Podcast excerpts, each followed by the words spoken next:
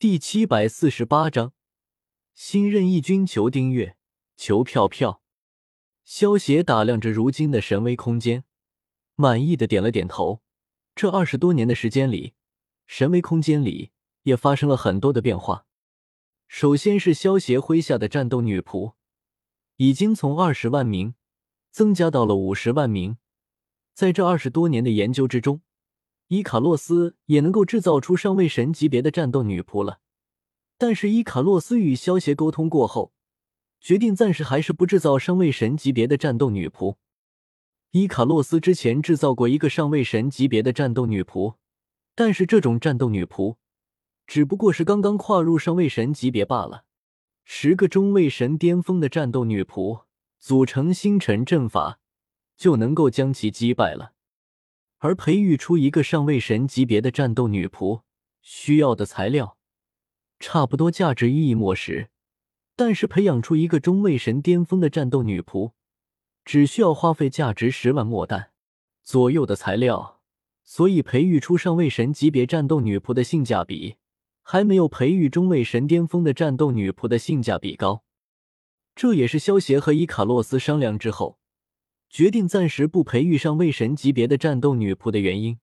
等到伊卡洛斯将这个研究研究的更加透彻，需要的材料减少了之后，再培育上位神战斗女仆也不晚。除了战斗女仆人数的增加，萧协的神威空间里。还增加了十万名娱乐用万能天使，这些天使型机器人其实就是伊卡洛斯以自己为原型制造出来的机器人军团。这些天使型机器人的实力都只有圣域巅峰，虽然实力对于萧协来说没有什么帮助，但是他们的动手能力却非常强大，而且他们的造价也很便宜，所用的材料都是萧协之前在地狱之中。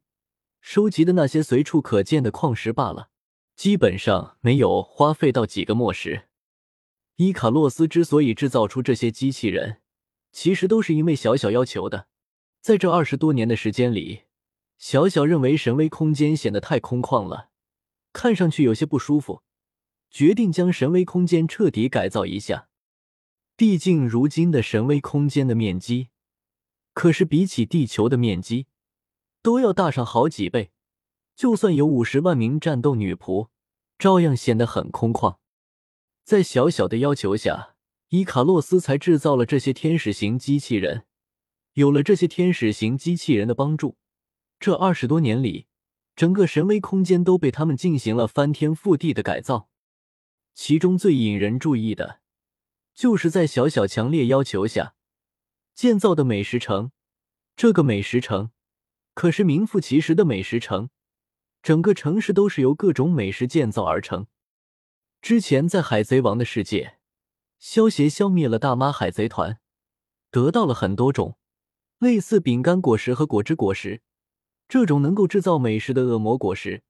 萧协得到了这些恶魔果实之后，一直没有使用，就被小小拿出来，交给了几个战斗女仆吃了下去。然后在天使型机器人们的帮助下，成功制造了一座完全由美食制造而成的美食城。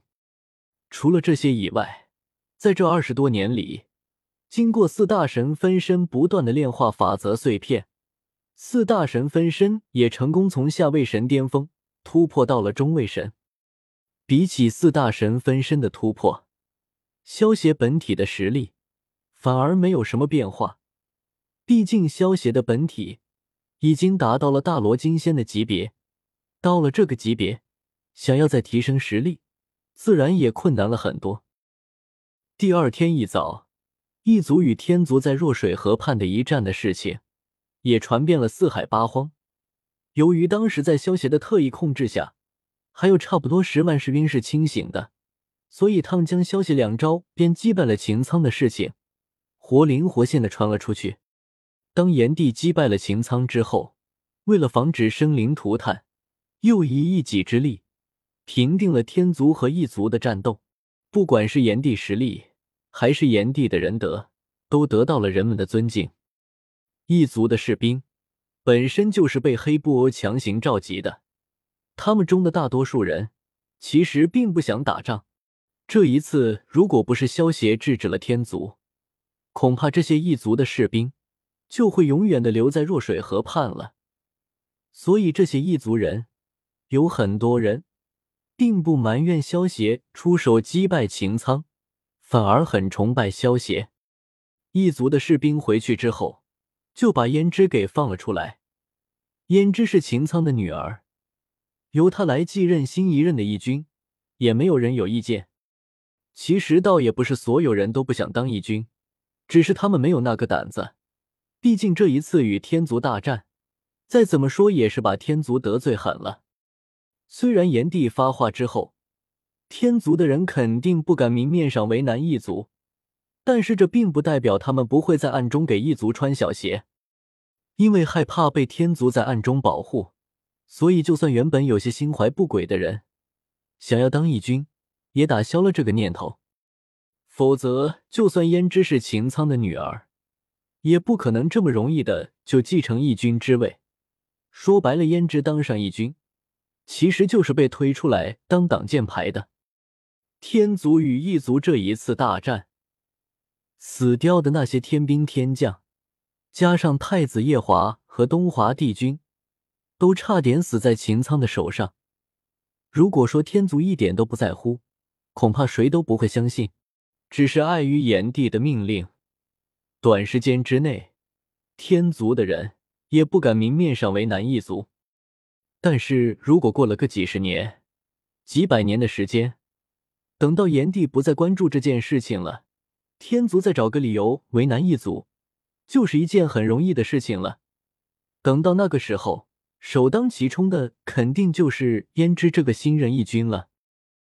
天空之城中，萧协感知到露露和白凤九在专心修炼，眼中露出了一抹欣慰的神情。经过上一次差点被秦苍斩杀的经历，两个丫头总算有些危机感，开始知道努力修炼了。露露也就罢了，才出生了二十多年的时间，就算没有突破上仙境，也在情理之中。而白凤九就不应该了，她都已经七万多岁了。而且他又身居九尾狐血脉，天赋自然是极高，却还迟迟未能突破上仙境，这只能说明这个丫头平时根本就没有认真修炼过。萧雪，胭脂来了。白浅见到露露和白凤九两人专心修炼的模样，笑着点了点，走到萧邪面前，轻声说道。